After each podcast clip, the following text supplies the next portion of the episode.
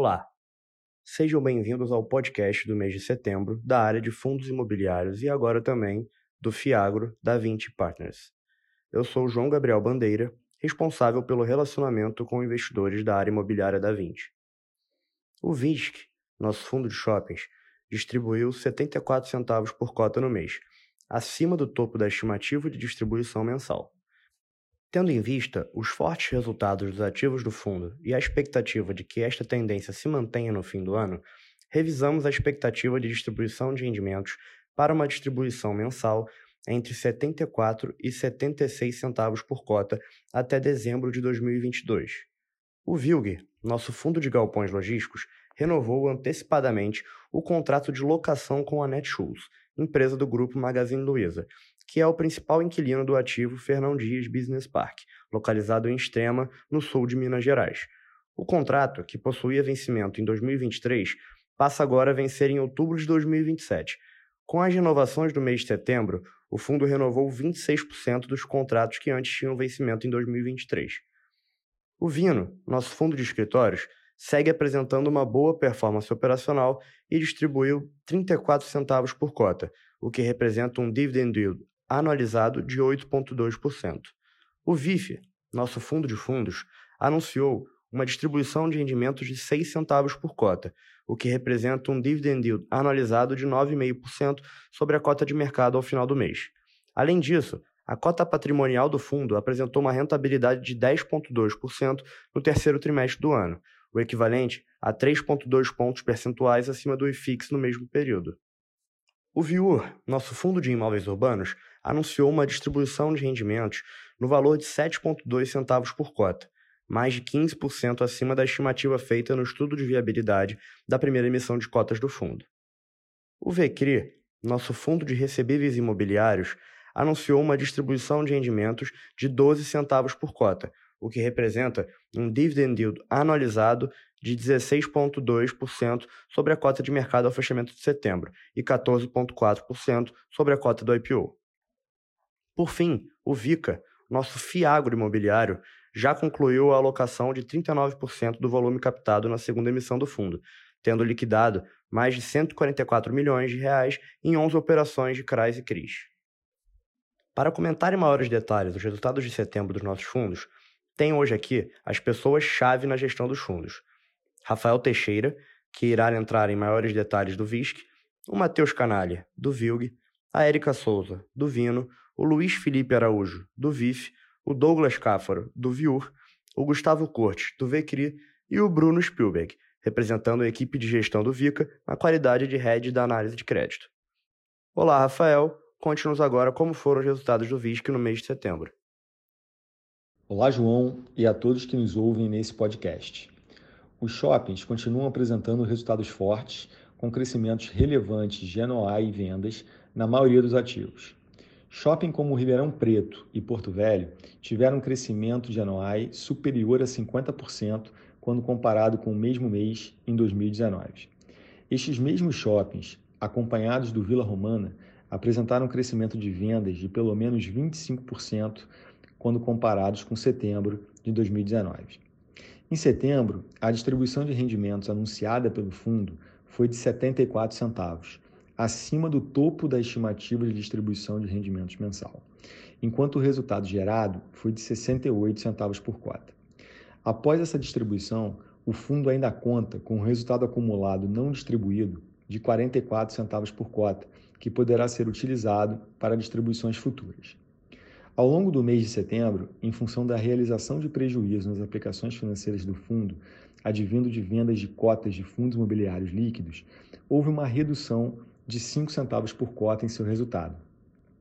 Desconsiderando esse efeito, o resultado recorrente gerado foi de 73 centavos por cota.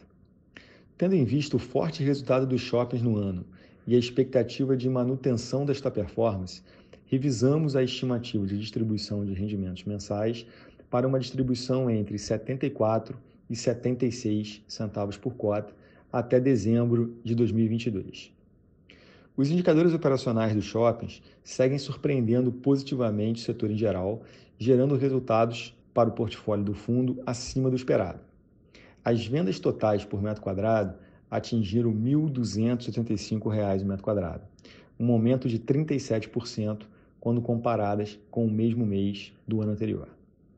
Quando comparamos as vendas totais por metro quadrado para os mesmos shoppings em relação a agosto de 2019, observamos um crescimento de 8,2%.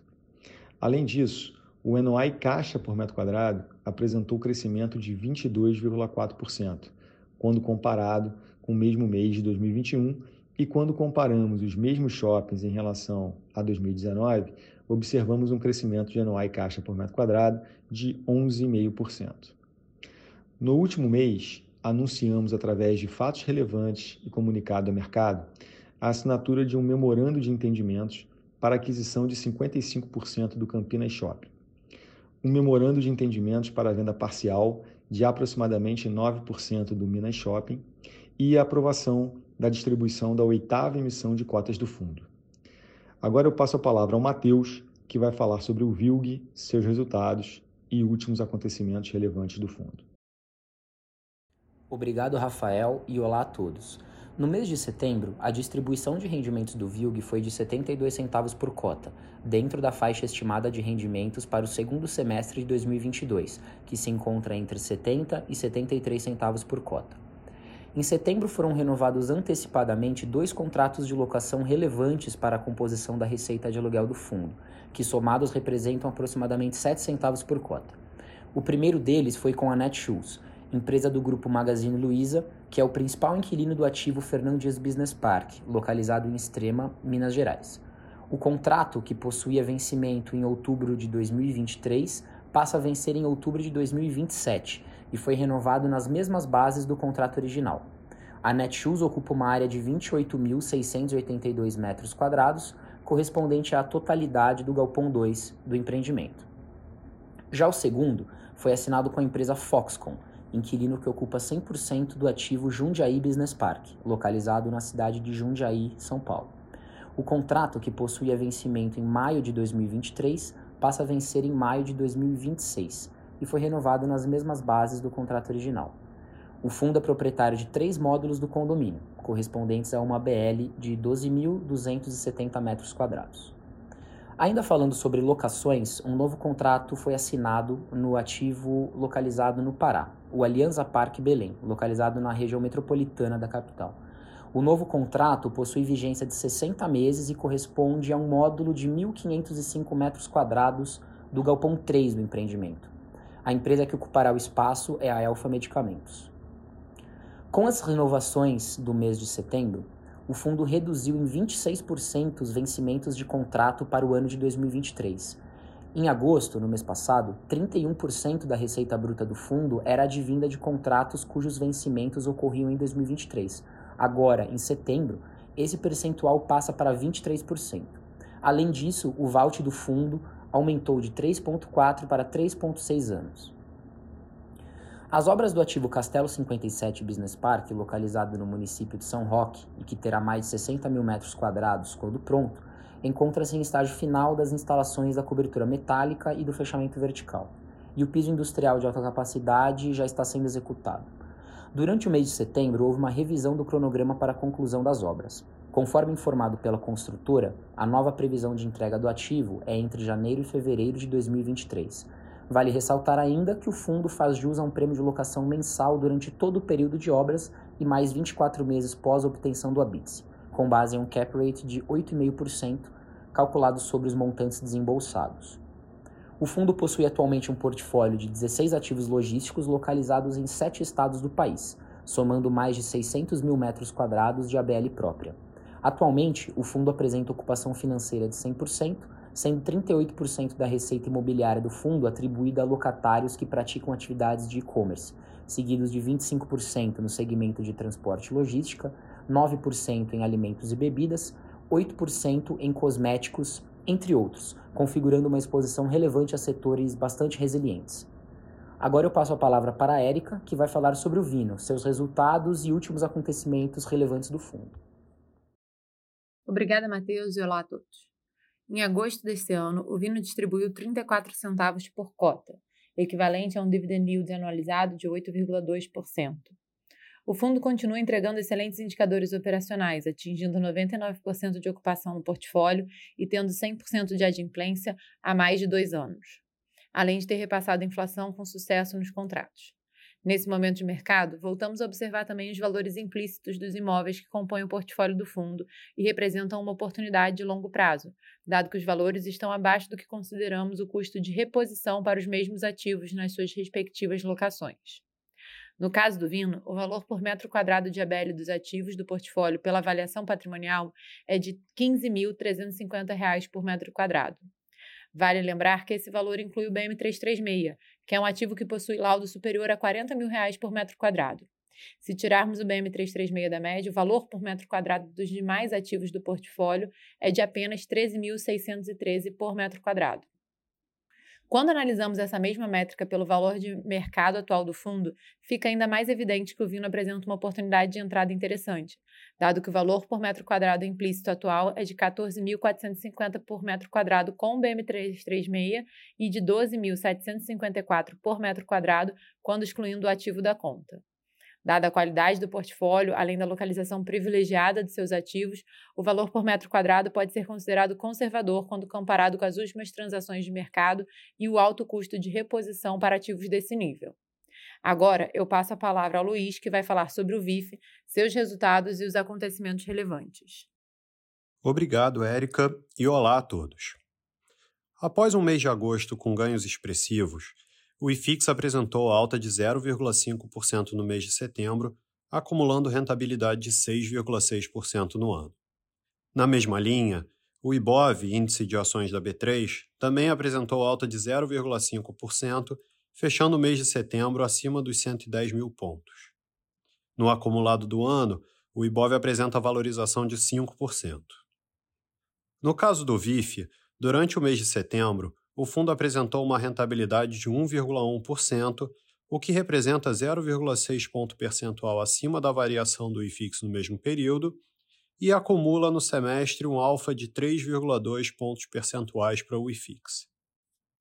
A cota patrimonial do fundo encerrou o mês com valor de R$ 9,44, enquanto a cota mercado fechou a R$ 7,61 o que representa um desconto de 19,4% para o valor patrimonial da cota. Olhando para o resultado do VIF, no mês de setembro o fundo gerou 5 centavos por cota e distribuiu 6 centavos por cota, o que representa um dividend yield anualizado de cerca de 9,5% sobre a cota de fechamento do mês na B3.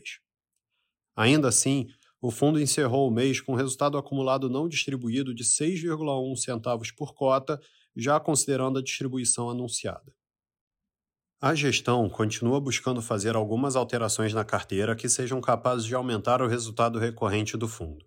Com isso, foram vendidos 3,3 milhões de reais em posições de FIs de tijolo que julgamos ter menor potencial de ganho de capital e foram investidos 4 milhões de reais em ativos atrelados ao CDI, sendo 3 milhões de reais na emissão em andamento do KNCR e 1 milhão de reais no CRI Arena MRV, com remuneração de CDI mais 5,25%.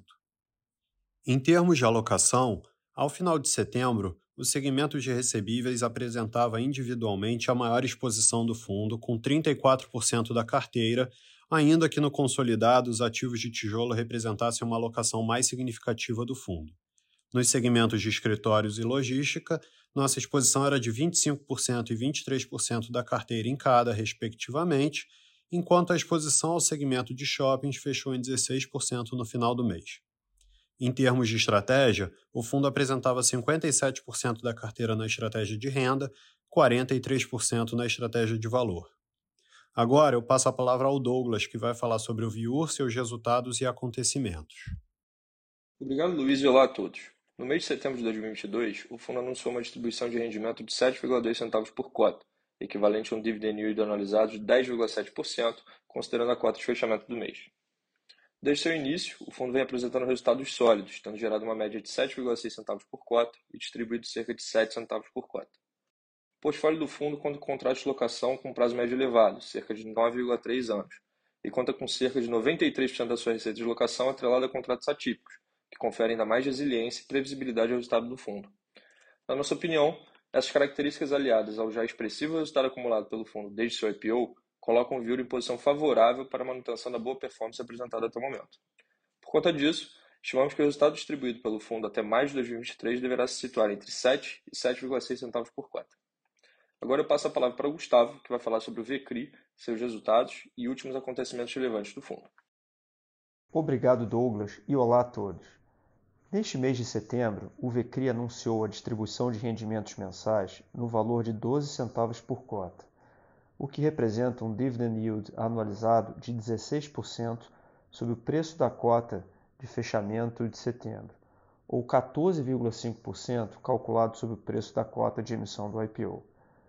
Ao final do mês de setembro, o fundo possuía 37 emissões de crise em carteira, lastreados em créditos de diferentes grupos econômicos e setores de atuação, que representavam cerca de 92% do patrimônio do fundo, além de uma alocação em quatro fundos imobiliários com viés de renda, que representavam cerca de 5% do PL. Neste mês, realizamos a compra de um milhão de reais do CRI Arena MRV numa taxa de CDI mais 5,25 ao ano. E aumentamos também a nossa posição no fundo imobiliário Valora CRI Infra, que já estava presente na carteira. Durante o mês de setembro, o fundo gerou um resultado caixa de cerca de 9 centavos por cota, encerrando o mês com um resultado acumulado de 31 centavos. Seguimos adotando a estratégia de combinar o resultado recorrente dos ativos em carteira com o resultado acumulado e não distribuído em períodos anteriores, de forma a permitir uma linearização dos rendimentos distribuídos, mesmo nesse período de deflação. Cabe ressaltar que, mesmo já considerando essa distribuição de 12 centavos por cota provisionada para esse mês, o fundo ainda permanecerá com um resultado caixa acumulado não distribuído de 19 centavos por cota. Com base nesse lucro acumulado e nas premissas de resultado futuro dos ativos em carteira, estimamos uma distribuição de rendimentos mensais na faixa de 10 a 13 centavos por cota nos próximos dois meses. Agora passo a palavra para o Bruno, que vai falar sobre o VICA, seus resultados e acontecimentos relevantes do fundo. Obrigado, Gustavo, e olá a todos. É com grande satisfação que damos início nesse mês ao podcast do nosso primeiro Fiagro, gerido pela 20 Partners, o fundo 20 Crédito Agro Fiagro Imobiliário. O fundo possui uma estratégia de investimentos focada prioritariamente em um portfólio diversificado de créditos ligado ao setor agro, em especial aos produtores rurais e com exposição às principais regiões e commodities do agronegócio brasileiro. O fundo teve sua segunda emissão de cotas encerrada no dia 23 de agosto de 2022, quando captamos, junto a mais de 12 mil investidores, o valor de 360 milhões de reais, volume máximo da oferta considerando o lote adicional de 20%.